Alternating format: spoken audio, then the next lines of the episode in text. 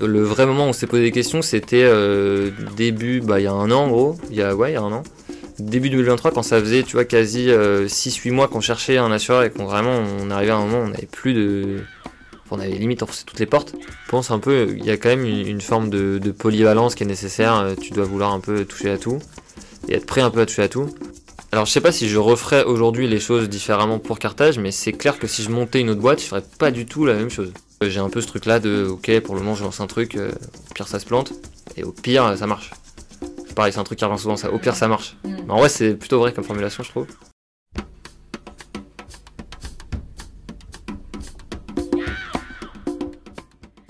Salut à tous, bienvenue dans Le Grand Bain, le podcast qui donne la parole aux jeunes entrepreneurs.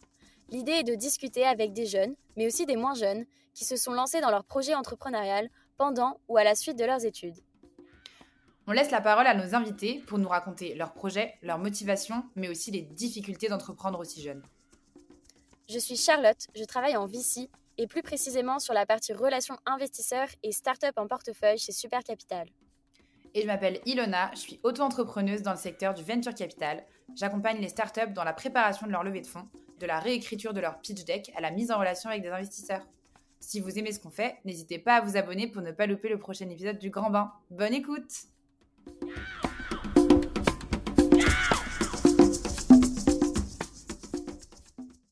Hello Oscar Salut, enchanté. Merci d'avoir accepté l'invitation. On est ravis de pouvoir échanger avec toi ce soir.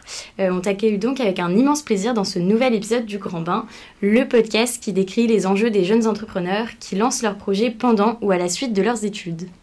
Salut Oscar. Alors euh, du coup on s'est rencontrés il y a quelques mois par le biais de Super Capital puisque tu nous as contacté euh, dans le cadre de ta levée de fonds pour ta société Carthage. Euh, on va te laisser nous expliquer tout ça, le projet et le choix audacieux de monter un projet juste après tes études. Du coup, euh, pour parler de tes études, tu es diplômé, tout juste diplômé des Mines de Paris, donc qui est une bonne école d'ingénieur. Euh, donc on va commencer avec une question toute simple. Est-ce que tu peux te présenter et nous dire euh, bah, ce que tu fais aujourd'hui? Ouais, bien sûr, avec plaisir. Bah, déjà, merci de me recevoir, c'est cool. Euh, donc ouais, tout à fait. Moi, je suis diplômé des mines de Paris, donc depuis septembre euh, 2022. Ok. Euh, j'ai commencé à bosser sur Carthage moi en parallèle de ma dernière année parce que en gros j'étais en option innovation entrepreneuriat. On essaye de te faire monter un projet. La plupart ne vont nulle part. Mais en fait moi je, me suis associé avec un pote. euh, on avait des compétences très complémentaires. Lui euh, était euh, dev très technique. Moi j'aimais un peu moins ça. Donc on s'est tout de suite un peu complété. Et au final, euh, on a décidé de pousser le projet euh, dont on avait déjà les idées en cours un peu plus loin. Et donc, dès euh, le diplôme, on a, on s'est un peu jeté bah, dans le grand bain justement. et, euh, et donc concrètement, euh, aujourd'hui, nous on a monté Carthage. Donc Carthage, c'est quoi? C'est euh, la première solution qui permet à tout le monde, notamment les jeunes conducteurs, de s'assurer à la journée quand ils empruntent la voiture de leurs potes, de leur famille, de leurs voisins. Et en gros, on permet de le faire super simplement. Donc en gros, en ligne, en deux minutes et pour 5 euros. Donc l'idée, c'est vraiment le cas d'usage de, euh, par exemple, euh, je veux, euh, j'ai besoin d'une voiture ce week-end. Et ben, j'ai plus besoin d'en acheter une, enfin d'en avoir une ou d'en louer une. Je peux juste prendre celle de mon voisin, de mon pote, et être assuré dessus, parce qu'aujourd'hui, le vrai frein qu'on avait identifié à cette pratique-là, c'était l'assurance. En gros, Mm. personne ne savait vraiment ce qui se passe. Ok, est-ce que j'ai le droit de te prendre ta voiture? Qu'est-ce qui se passe si je la plante? Et de l'autre côté, mon pote qui veut me la prêter, en mode, bah, je sais même pas si j'ai le droit de te la prêter. Mm. Et donc nous, on voulait vraiment lever ce frein-là euh, hyper simplement, un truc super facile à comprendre, hyper simple, rapide. Et l'idée derrière ça, c'est qu'on veut vraiment que toutes les voitures soient euh, partagées, quoi. Parce qu'aujourd'hui, on continue à en acheter énormément et euh, enfin, la voiture individuelle, c'est vraiment une cata, à la fois sur le plan é- écologique, parce que c'est le premier poste d'émission euh, carbone d'un Français, et économique, parce que ça coûte plus de 5000 balles Mm. de posséder une voiture.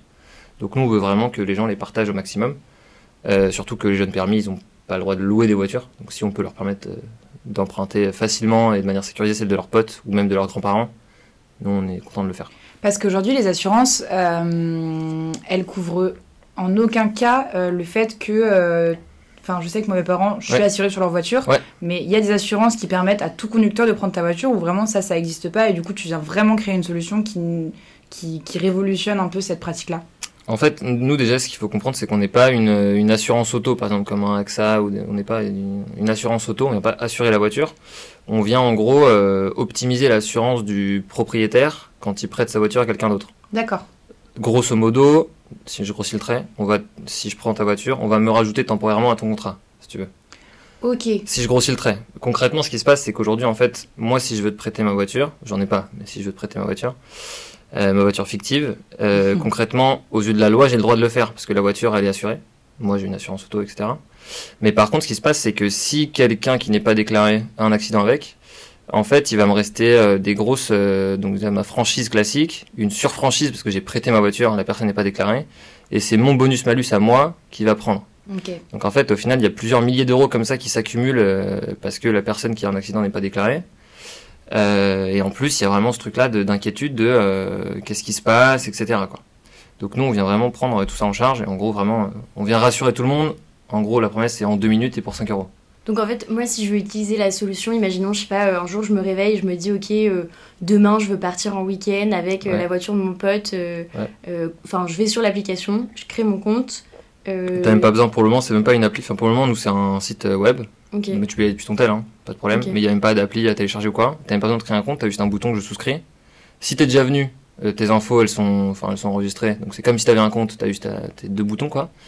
Et si euh, t'es jamais venu chez nous, tu rentres en gros ton mail et tes infos de base, genre nom, prénom, date de naissance. On n'a pas besoin même de ton permis ou quoi. On n'a besoin de rien. Ça ce sera si t'as un accident, on va te le demander. Mais au départ, c'est vraiment le process, c'est euh, une minute trente quoi. Et attends, mais du coup, légalement, en fait, toi, tu t'engages pas. euh, et t'engages rien, tu demandes pas le permis, tu demandes rien sur le conducteur, parce que- sauf en cas de problème où là Ouais. justement tu vas venir euh, Ouais. actionner euh, l'avantage d'utiliser cartage en fait. Ouais, c'est ça. C'est bah, en fait nous si tu veux on passe on va passer en deuxième rideau après l'assureur primaire du proprio parce que euh, donc lui euh, en gros l'assureur primaire euh, on va on va t'aider, on va aider le si imaginons qu'il y a un sinistre. On va aider tout le monde à déclarer le sinistre à l'assureur initial.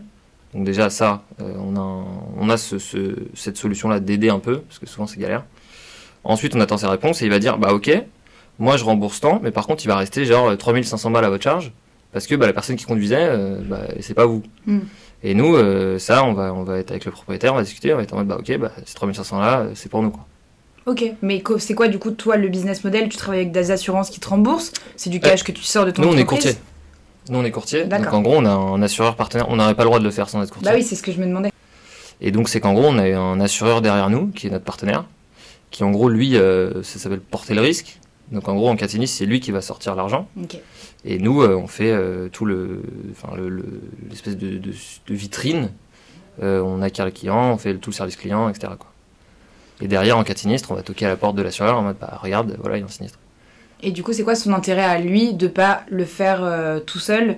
Enfin, du coup, je suppose que tu lui reverses une partie des 5 Ouais, euros. bien sûr, bien sûr. Forcément. Et euh, pourquoi les assurances, elles le mettent pas en place d'elles-mêmes? Aujourd'hui Il y a des complexités par rapport à ça. Bah, c'est que c'est un gain de temps pour elles euh, de passer Bah, en par vrai, cartage C'est des, nouveaux produits qui, en vrai, qui n'existent pas vraiment. Le marché est pas si évident parce qu'en vrai, ce, ce marché-là est assez niche dans le sens où il a jamais vraiment été traité de fond, de je prête ma voiture. Les gens l'ont toujours un peu fait, mais sans être vraiment au fait, au clair de ce Ouais, qui se ouais. passe, etc. Sans sécurité. Et en fait, euh, le, le marché est un peu difficile à, à sizer. Et nous, pour ça, on a mis du temps à avoir cette assurance partenaire-là. Euh, on a eu la chance d'être rejoint, nous, euh, par un associé qui est plus vieux, donc qui est senior, et qui avait monté avant le produit d'assurance de Blablacar. Ok. Pratique, no- ouais. ouais. quand tu arrives en rendez-vous avec assurance, c'est enfin en rendez-vous assurance, c'est plus simple Hmm. que deux, plus de crédibilité. que deux gars de 23 ans qui sortent d'école, quoi. Donc ouais, ça, nous, on a eu la chance d'être rejoint par euh, ce, ce gars-là, qui du coup nous a aidé à vraiment euh, comprendre tout ça, parce que nous, on n'était pas euh, actuaires de base. Et, et ouais, les assurances, pour le coup, on, on- en rendez-vous, on voit que ça les intéresse tout de suite. Mobilité partagée, mobilité durable, etc. Mais elles, enfin, c'est quand même des, des, des, des grosses structures, quoi. Ça met longtemps à bouger les Ouais. assurances. Et c'est un peu tout bénef pour elles s'il y a, y des, il y a des petits, des petits gars un peu calés en tech qui leur proposent des projets et elles, en fait, euh, de toute façon, si elles sont perdantes, elles nous, elles nous euh, shutteront, euh, nous shut down et voilà, basta, enfin, elles ont rien à perdre en fait. Donc Ouais. juste, c'est nous qui portons un peu le risque et voilà quoi. Et aujourd'hui, il y a combien d'utilisateurs qui ont déjà utilisé la solution? Ouais. Enfin, peut-être que ça se mesure en nombre de journées assurées. Bah, t'as les, t'as les deux, t'as toutes les métriques. Nous, euh, en gros, on a mis, donc nous, si tu veux, on a créé la société plus ou moins euh, mi-2022, donc quand on était encore étudiant, enfin, fin, toute fin d'études. On a mis en gros un an à, euh, on bossait un peu à côté, etc. Et pendant un an, on a parlé un peu avec tous les assureurs, on a monté un peu le produit et on a trouvé, au final, du coup, en mai 2023, euh, l'assureur partenaire, on a signé, etc. Donc en juillet, on a lancé. Donc à partir de juillet, on a eu nos clients jusqu'à aujourd'hui. Euh, on n'a pas du tout fait de pub, tu vois, c'est du organique, on a fait un peu de presse, etc. Et donc là, je sais plus exactement quels sont les chiffres, mais on est entre 500 et 1000 jours assurés. Et donc en termes de personnes, on est à, tu vois, euh, 200 personnes, je pense, qui ont utilisé le, le service. Et ce qui est pas mal pour le coup, c'est que euh, on a plus ou moins 30% des gens qui sont déjà revenus. Donc ça c'est pas mal, c'est qu'en fait une fois que quelqu'un a vend de notre service, de je peux m'assurer sur la caisse de mon pote, en fait il revient. Parce que c'est un, en fait c'est un- une fois que t'as pas de voiture et que t'empruntes la voiture de ton pote, oui c'est un truc que tu fais euh, plusieurs fois dans l'année quoi. Mm.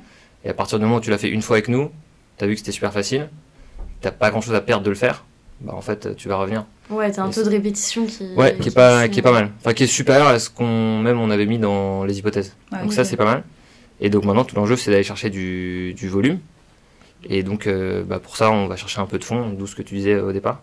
Et donc là, nous, on, enfin, on est en train de finir là, cette, cette levée-là. Ok.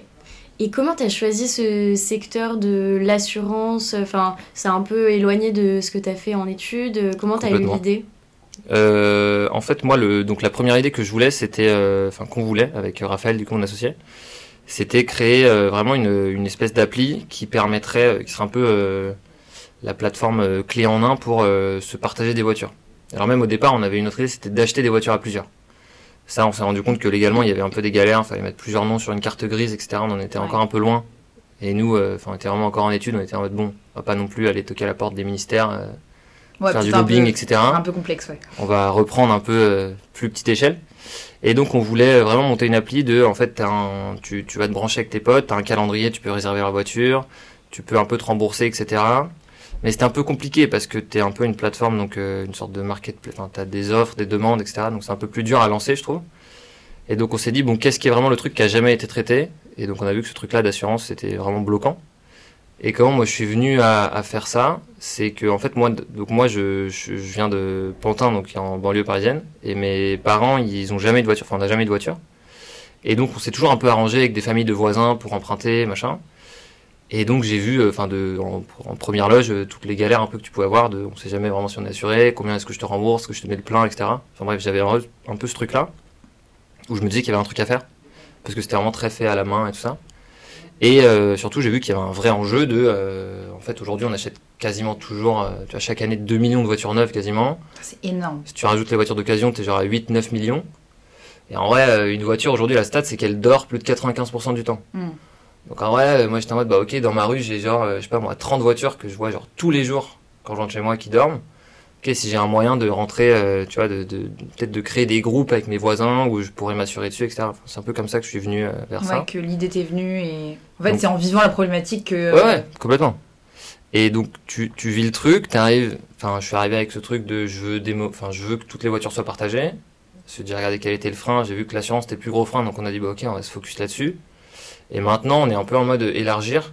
Typiquement, là, on essaye de travailler avec des territoires qui, s'intéressent, ils veulent démocratiser l'autopartage entre euh, particuliers sur leur territoire. En gros, que les voisins euh, qui habitent euh, au sein d'un même pâté de maison se partagent des voitures. Le, vrai truc, si on veut arriver à des, modèles de voitures qui sont partagés par 3, 4, 5 personnes, c'est euh, la relation de confiance. Et nous, on, aimerait bien euh, à terme devenir une sorte de gens de confiance, tu vois, de la voiture partagée, de euh, mettre, de créer des espaces un peu privés que tu peux rejoindre seulement si nous on te valide ou si tu appartiens à un territoire ou à une copro ou je sais pas.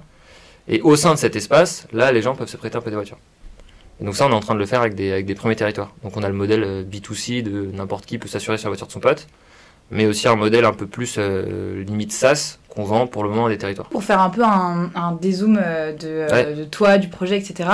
euh, c'est quoi un peu ton environnement à la base? Euh, Tu t'es lancé du coup dans une école d'ingé. Ouais. Est-ce que tu savais déjà que tu voulais monter ton projet ou est-ce que c'est venu comme ça en bah, justement en rencontrant Non, non, cette pas du tout. problématique-là? Genre que font Ouais. tes parents Ils font quoi Euh, T'avais ce modèle-là devant toi ou pas du tout? Non, non, pas du tout. Euh, pas du tout. Moi, euh, je suis rentré en école d'ingé parce que j'aimais bien les sciences et j'étais fort là-dedans. Enfin, j'ai fait prépa, école d'ingé euh, un peu classique. Du coup, je me suis pas posé de questions jusque bah, la césure, comme pas mal de gens, de OK, où est-ce que je fais mes stages? Euh, moi, mes stages, mon premier stage, je l'ai fait en production de cinéma, donc rien à voir. J'ai bien aimé, mais au bout de six mois, je me suis dit, bon, est-ce que je veux vraiment faire ça? Donc je me suis dit, je vais faire autre chose. Là, ce qui est marrant, c'est que je me suis dit, à ce moment-là, pendant la césure, c'était le Covid et tout. Et j'ai l'impression que pour pas mal de gens, pas que moi, c'était un peu le moment de, euh, entre guillemets, l'éco-conscience, etc., l'éco un peu éveil. Mm. Et je me suis dit, ok, le cinéma, ça pollue pas mal. J'aimerais bien construire. euh, Bon, j'avais déjà un peu un mindset euh, chelou entrepreneur. Ouais, carrément. Oui, mais je me, je m'en, je m'en rendais pas compte à l'époque. Ouais. Et, T'avais pas posé le mot dessus, quoi. T'avais non, pas du tout. idées et. Pas du tout. Et je me suis dit, j'aimerais bien construire un truc qui permet de calculer le bilan carbone d'un set d'un film, tu vois, d'un tournage ou d'un truc. Et donc là, je me suis renseigné, j'ai vu que tu avais des boîtes qui faisaient un peu des bilans carbone, genre euh, enfin, Greenly, aujourd'hui c'est énorme Greenly. Ouais. Et donc moi, j'ai fait mon deuxième stage de séjour chez eux, mais genre ils étaient 10, donc c'était au tout début. Ils avaient fait euh, une mini levée genre de 500 000 balles. Trop stylé. Ah ouais, t'as- t'es vraiment arrivé euh, au début de leur, de leur aventure. Au tout début, bah, ils avaient déjà eu quelques stagiaires, mais ils étaient, enfin, j'étais en lien direct avec euh, les fondateurs. euh, Big up à Arnaud. Et, euh, et ça, pour le coup, ça j'avais bien aimé. Pareil, on était à Station F, donc c'était la première fois que j'étais à Station F. Et ça, j'avais vraiment bien kiffé ce, bien kiffé ce stage, euh, le truc d'une petite équipe, euh, tu touches un peu à tout, etc. Ça a planté la graine de l'entrepreneuriat. euh, Ouais, mais. Sans le vouloir, tu t'en es pas Ouais, moi je savais, je savais même pas. Mais du coup, quand je suis retourné en cours et qu'il a fallu choisir une option, j'ai pris option innovation entrepreneuriat. Aussi un peu par hasard parce que tous mes potes étaient dedans. Donc t'as un peu ce truc-là, bon ok, tu fais un peu le, le La truc. FOMO. Et, et en même temps, ça m'intéressait quand même. Ouais. Et en fait, dans l'option, t'es amené à créer un peu un projet. Et donc c'est comme ça qu'au final, ça a déroulé. Ok. Et fait- du coup, que t'as pensé à Carthage Ouais. à ce moment-là. À ce moment-là, ouais, j'avais eu les premières idées. Donc j'en ai parlé à Raphaël, qui est mon associé, qui m'a suivi. Ensuite, euh, un mois après, on a rencontré, euh, enfin quelques mois après, on a rencontré Gwenel, qui est l'associé senior, qui nous a dit bah les gars, euh, ok, moi ça m'intéresse, euh, je vais vous rejoindre. Donc on, Et avait- vous l'avez rencontré comment? Puisque ex-Blablacar. on l'a rencontré chez Blablacar. D'accord. On avait fait une journée, mais à l'école. Hein. On avait Ouais. fait une journée d'école de visite à Blablacar. Oh, trop Et en stylé. gros, Ouais, la ça a prof- matché. euh, Notre prof d'option nous a dit bah, à la fin de la journée en mode ouais, bah il y a ce gars là, euh, c'est intéressant, il fait de l'assurance, je sais pas quoi, ça peut vous être utile, allez pitcher le truc. Donc nous à la fin de la journée, on allait le pitcher 5 minutes, mais à l'époque c'était genre euh, on veut que les gens achètent des voitures à plusieurs. Et c'est limite un peu lui qui a fait bah les gars avant d'acheter, peut-être on pourrait que faire que les gens euh, se prêtent un peu plus les voitures, tu vois. Ouais, Donc, donc on il est vraiment arrivé avec sa patte et son idée aussi euh, d'assurance. euh, Ouais, et surtout ce- cette espèce de mindset que nous, euh, enfin nous on savait même pas ce qu'on voulait faire, hein, le truc de ok on va peut-être se focus sur un truc un peu plus petit pour ensuite peut-être réélargir après. Ok. Ouais, il avait plus d'expérience, il vous a Ouais, ouais, apporté bien un sûr. recul, euh, enfin un regard un peu plus euh, Ouais, ouais. senior quoi. Carrément. Et donc on- et surtout lui quand il nous a dit ok moi ça m'intéresse de vous rejoindre, nous à ce stade on savait même pas si ça allait rester un stade de projet scolaire ou pas. Et lui quand il nous a dit bah moi je vais vous rejoindre, je suis chaud qu'on monte les statuts ensemble et que tu vois, il était en mode ok bon bah vas-y go. Et donc en fait on a fait notre stage de fin d'études dans notre propre boîte. Enfin, en gros moi j'étais le tuteur de Raphaël et Raphaël c'était mon tuteur.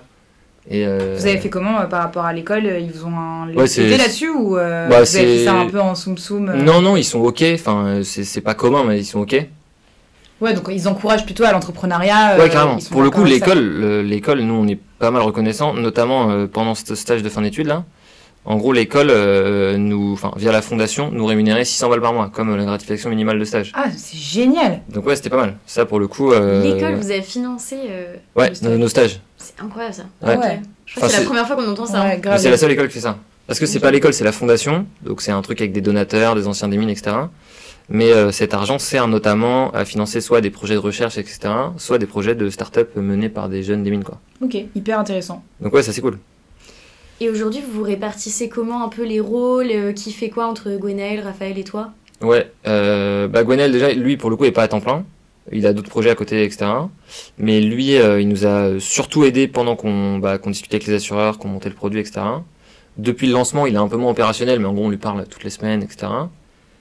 Euh, mais moins opérationnel depuis que c'est du bah, trouver des clients, gérer un peu le day to day quoi. Et euh, pour le coup, euh, Raph et moi c'est assez facile dans le sens où Raph pour le coup lui euh, il va vraiment gérer tout ce qui est euh, tech, dev, euh, un peu. Là, il y avait donc pas mal le site, euh, la nouvelle plateforme qu'on est en train de monter pour les territoires, donc ça, c'est lui qui a fait. Enfin, en gros, moi, je design un peu avec lui. Il y a le truc de, on design un peu les maquettes ensemble, et pour lui, le décharger au max de, de tous les trucs annexes qu'il puisse euh, coder. Parce que du coup, niveau tech, vous êtes très poussé, parce que enfin, de ce que tu me disais, c'est assez simple, c'est une interface Ouais, web, simple. deux boutons. Euh, Est-ce qu'il y a. Enfin, ou alors peut-être que vous travaillez du coup sur une appli, quelque chose qui. Enfin, c'est Bah, quoi la, grosse partie tech qu'il y a derrière? C'est assez simple, mais euh, en gros, le, le, nous, on a fait notre process de souscription, euh, tout est en code dur, tu vois, on ne fait pas du tout de no code. Mhm. Et par exemple, le process de souscription, euh, il est tellement simple que par exemple, il y a un courtier qui nous, qui nous a racheté la tech. Il est venu un autre courtier qui vend d'autres produits d'assurance qui n'ont rien à voir, mais qui était en mode, euh, ok, bah ça m'intéresse, euh, moi je vous, euh, je veux vous racheter euh, ce truc-là pour vendre moi mes produits. Trop cool. Et du coup, Et vous avez dit oui Et comment euh, tes proches ils ont réagi quand tu leur as dit euh, bah, je lance mon projet, euh, surtout aussi jeune, enfin Ouais. vraiment euh, bah, à cheval avec la fin de tes études? En fait, le truc, c'est que nous, on n'a jamais vraiment dit euh, je lance mon projet. En fait, il n'y a jamais eu ce truc de tu vois, Ouais, je, base, quitte un mon taf taf cours, quoi. et je lance un projet. Ouais, mais il y a un moment, ça s'est concrétisé. Vous avez Ouais, La, la société en, tu disais, mi-2022 quand Ouais, ouais, c'est ça. fini ta- Bah, pendant le stage de fin d'études, en fait. Donc, on l'a créé à ce moment-là. Ouais, tu vois, ça peut être un peu inquiétant quand tu connais pas du tout euh, Ouais, cet ouais. écosystème où t'es bah, enfin, t'es pas salarié, euh, t'as pas, tu dépends de toi-même quoi. Si tu bosses pas, euh, y a- le projet il avance pas. Ouais, ouais. Carrément. T'as pas de salaire, t'as pas de salaire qui tombe tous les mois, quoi. T'as pas de salaire qui tombe tous les mois. Après, euh, nous, on a eu un peu de chance dans le sens où le stage de fin d'études, du coup, était euh, rémunéré en tout cas au minimum. Mm. Après, du coup, pendant la période du coup de septembre 2022 à euh, été 2023, donc pendant la période où on cherchait les assureurs et qu'on n'avait pas de clients, pas de CA, etc. Nous, on faisait un peu des tafs à côté. Raph a fait un peu de freelance de dev et moi, je, je donnais des calls en prépa. Ok. Et donc avec ça, en fait, on avait euh, en, en gros un SMIC chacun par mois, grosso modo. Et, euh, et là, du coup, depuis euh, depuis cet été, on a euh, du coup un peu de business et surtout des des invests qui nous ont rejoints. Et donc en fait, on n'a jamais eu trop ces inquiétudes, en tout cas pour le moment, de euh, ok, c'est un peu moins sécurisant, mais niveau thune, on n'a jamais été non plus dans le rouge rouge.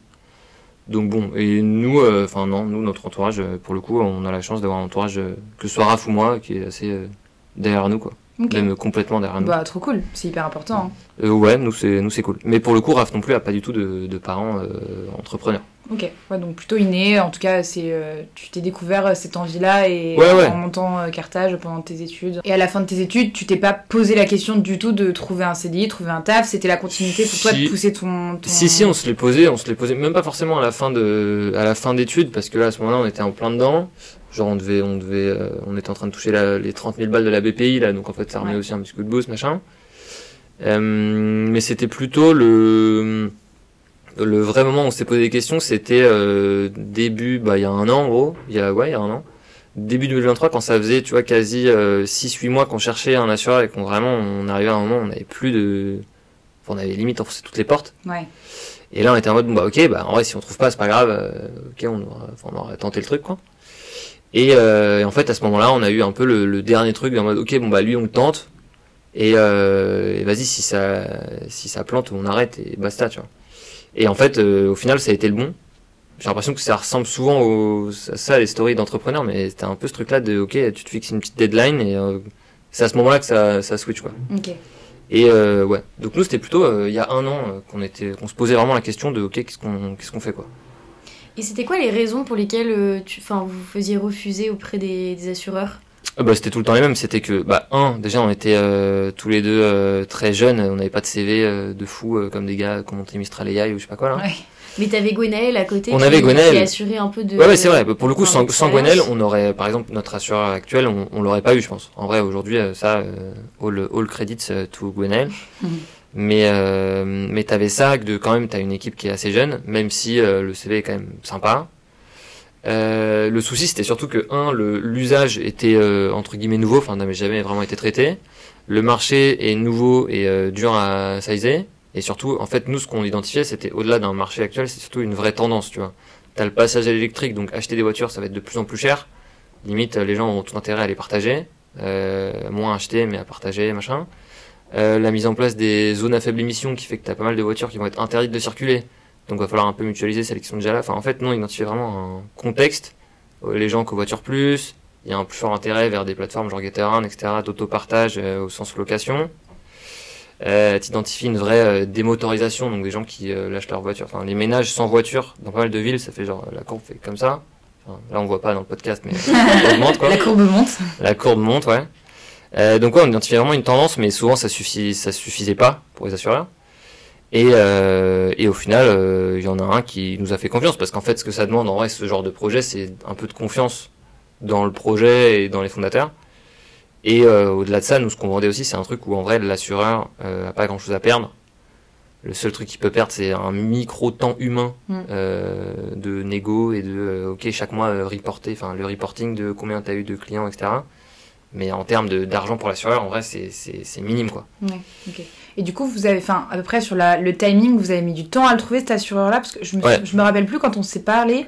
Je crois dans mon souvenir que vous l'aviez pas encore signé. Mais Ah bah c'est possible parce que je te dis, on a signé en mai là.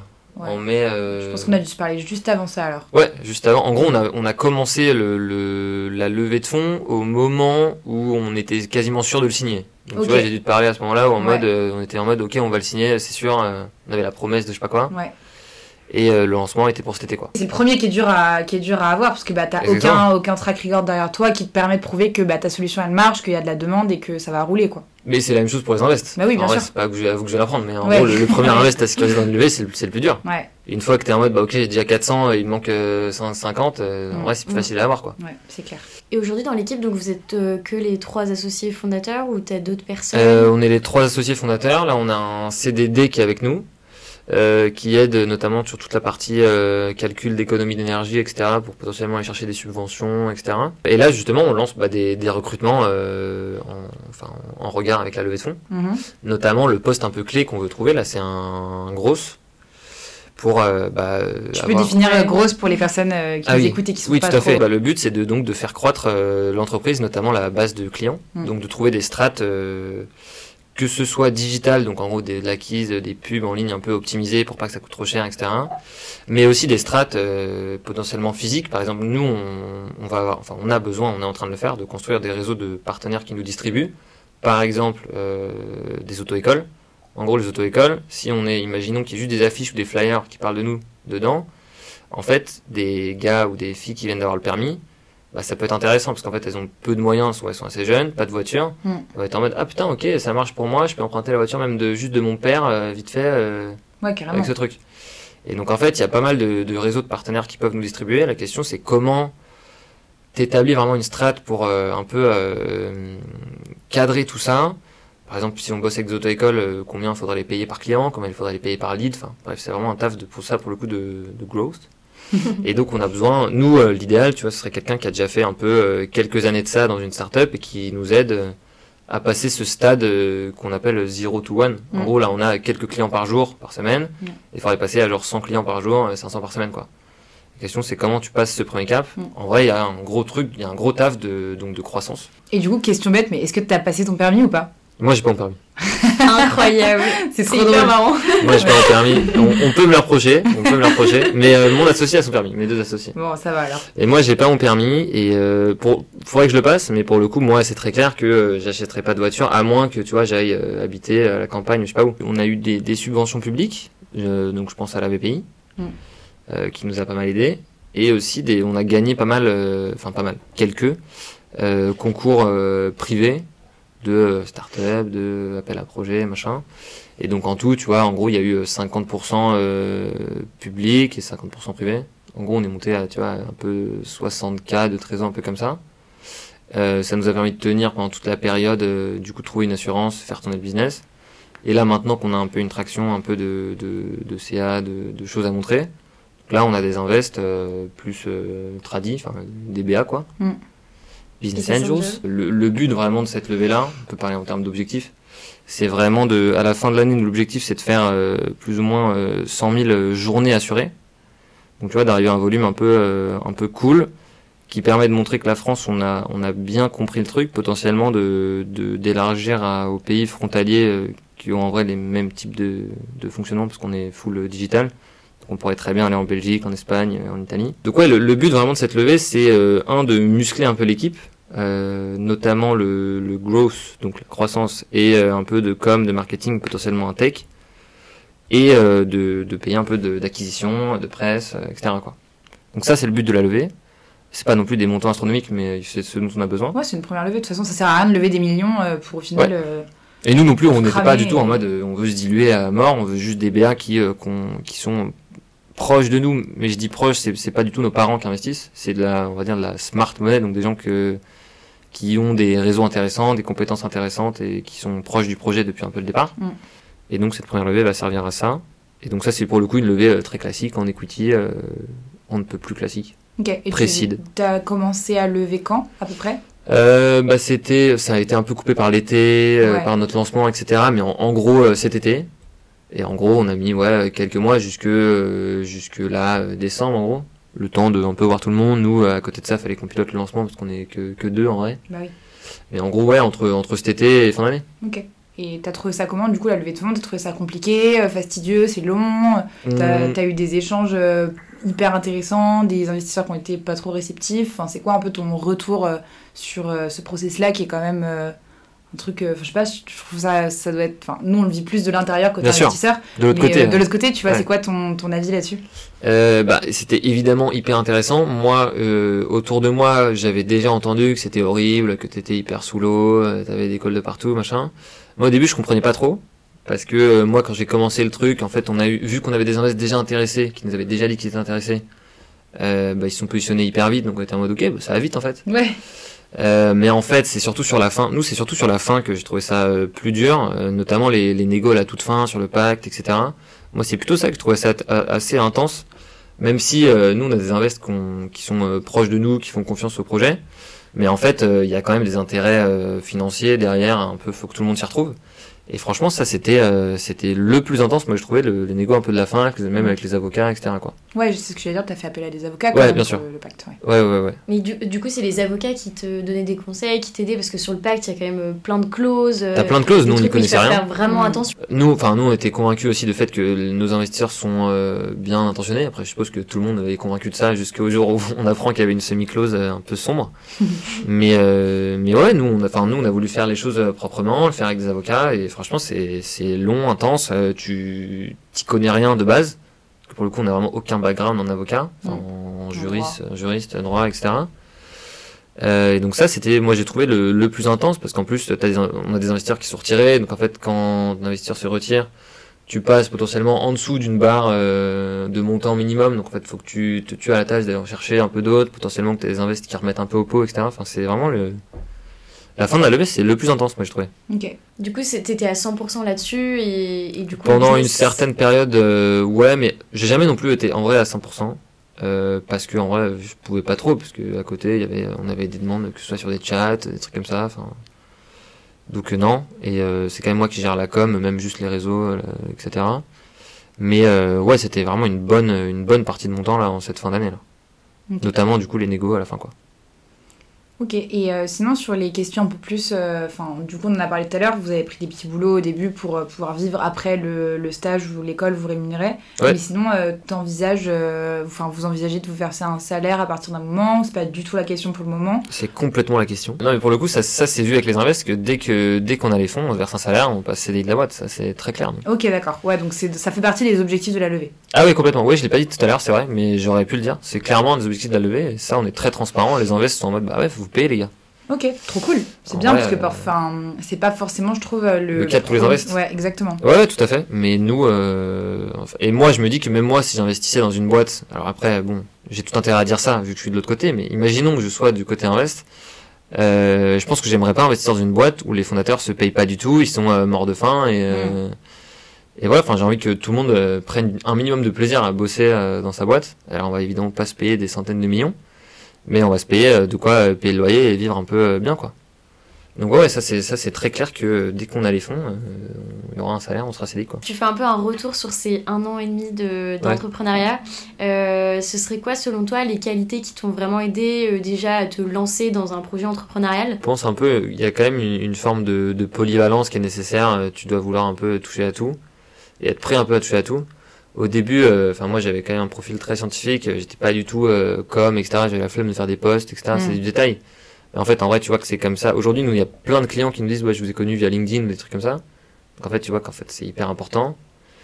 Euh, et au final, tu prends un peu goût. Pas forcément, euh, pas forcément LinkedIn, mais juste même faire des, des posts sur Insta. Et en fait, tu, tu, tu te mets à, enfin bref, ça c'est vraiment il y a un truc de polyvalence qui est important, je trouve, et que moi en fait j'aime bien au final. Euh, Bah, surtout en plus dans votre business où. euh, très vous- B2C. Bah, Ouais, c'est ça. Ouais. Quand c'est du B2C, il faut que vous. Enfin, Complètement. faut se faire voir et il faut que les gens ils entendent parler de toi, donc faut se montrer. Complètement. Mais ça, en fait, moi, je trouve qu'en vrai, c'est c'est une qualité qui marche dans, enfin, partout, en fait, et qui est recyclable euh, partout. Moi, j'estime qu'à partir du moment où t'as fait, t'as réussi à faire, entre guillemets, percer un business, mais quel qu'il soit, même si tu fais de la musique, si tu fais du dessin, si t'as à faire percer un truc, à que tu, à, que- enfin, à créer une communauté, etc., je trouve ça, enfin, ouf. Ouais, c'est Mm. une qualité de fou, moi, je trouve. Ouais, dans tous les des cas, ce compétences sera de fou. réutilisable, enfin, quoi que tu fasses après, quoi. Ouais, c'est, ouf, moi, je trouve. Ouais, je suis grave d'accord. Et bah évidemment, mais ça tout le monde doit le dire, une forme de résilience, de détermination, euh, machin. Euh, ça, euh, bah, on l'a bien vécu quand dans les périodes de, de down que décrivent euh, tous les entrepreneurs. Et du coup, ouais, tu parlais un peu des, euh, des petites périodes de doute euh, et des, des choses que vous avez euh, bah, normal, normal euh, comme dans tout quotidien d'entrepreneur. Ça, bien sûr. Et ce serait quoi enfin, s'il y a des choses, est-ce que tu ferais les choses différemment là avec du recul sur les un an et demi, deux ans de, de, de cartage? Euh, bah, alors je sais pas si je referais aujourd'hui les choses différemment pour Carthage, mais c'est clair que si je montais une autre boîte, je ferais pas du tout la même chose. Ok, tu ferais quoi de différent?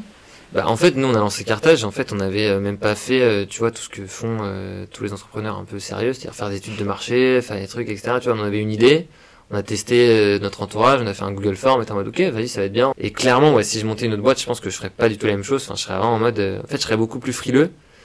Et j'ai l'impression que ça, c'est un truc qui revient pas mal dans des entrepreneurs quand ils parlent en conf, etc. De ok, souvent là, si ta boîte marche, enfin si la boîte d'un entrepreneur marche, il y a les, les probas qui relancent une boîte derrière, elles sont assez faibles en fait. En vrai, si on a quand même fait, euh, aujourd'hui, je sais quand même quelles erreurs on a faites, euh, entre guillemets, grosses erreurs, qui seraient faciles de pas refaire. Du style?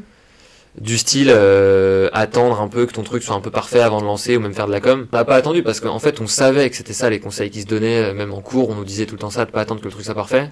Mais franchement, se l'appliquer à soi-même, c'est pas évident. Hmm. Genre d'accepter de sortir un truc à moitié euh, fait et tout. C'est pas, pas évident. toi. Ouais, faut le vivre pour, euh, pour Ouais. vraiment appliquer. euh, Ouais, mais du coup maintenant c'est bon, je pense que je, je saurais le faire. Après une boîte, c'est bon. Ouais. Et euh, ce serait quoi le meilleur conseil que tu donnerais à des jeunes entrepreneurs qui sont étudiants ou là, qui sont en train de sortir d'études et qui hésitent, euh, qui hésitent à se lancer Bah ça c'est une question pareille qui revient souvent. Et en vrai, moi j'ai l'impression que ce serait, euh, bah au pire, euh, t'as pas grand chose à perdre quoi. Au pire, euh, bah, si, si tu vois que t'es euh, t'es trop short en thune, bon bah ok, tu prends un CDI et basta, t'auras essayé. Au Mm. pire, t'as une bonne expérience sur ton CV. Ou au pire, tu prends un CDI à côté. Hein.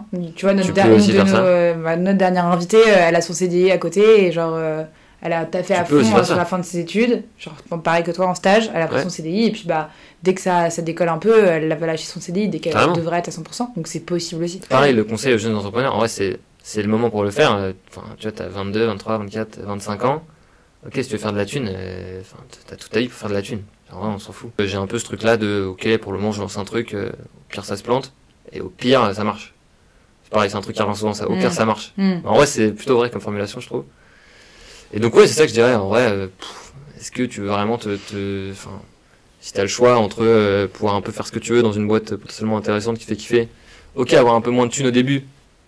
Potentiellement, tu fais quand même pas mal de thunes euh, quand tu revends, même entre guillemets que quelques années après. Mm. Ou bien un CDI qui te plaît à moitié. euh, après, si tu trouves un CDI que tu kiffes de fou, euh, vas-y. Hein. Mm. Mais bon, si tu trouves pas et t'as envie de monter ta boîte.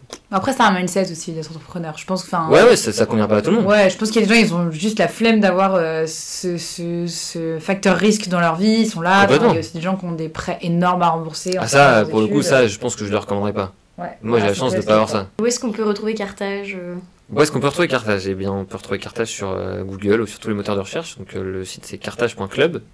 Et donc, dessus, vous avez toutes les infos. Et vous pouvez souscrire à l'assurance si vous voulez emprunter une voiture. Et sinon, c'est sur Insta et LinkedIn. Cartage tout court. Carthage, euh, bah, sur LinkedIn, c'est Carthage. Et sur Insta, c'est carthage.club, pareil. Bah écoute, euh, merci Oscar, c'était hyper intéressant. Merci. Oscar, salut Et avec grand plaisir.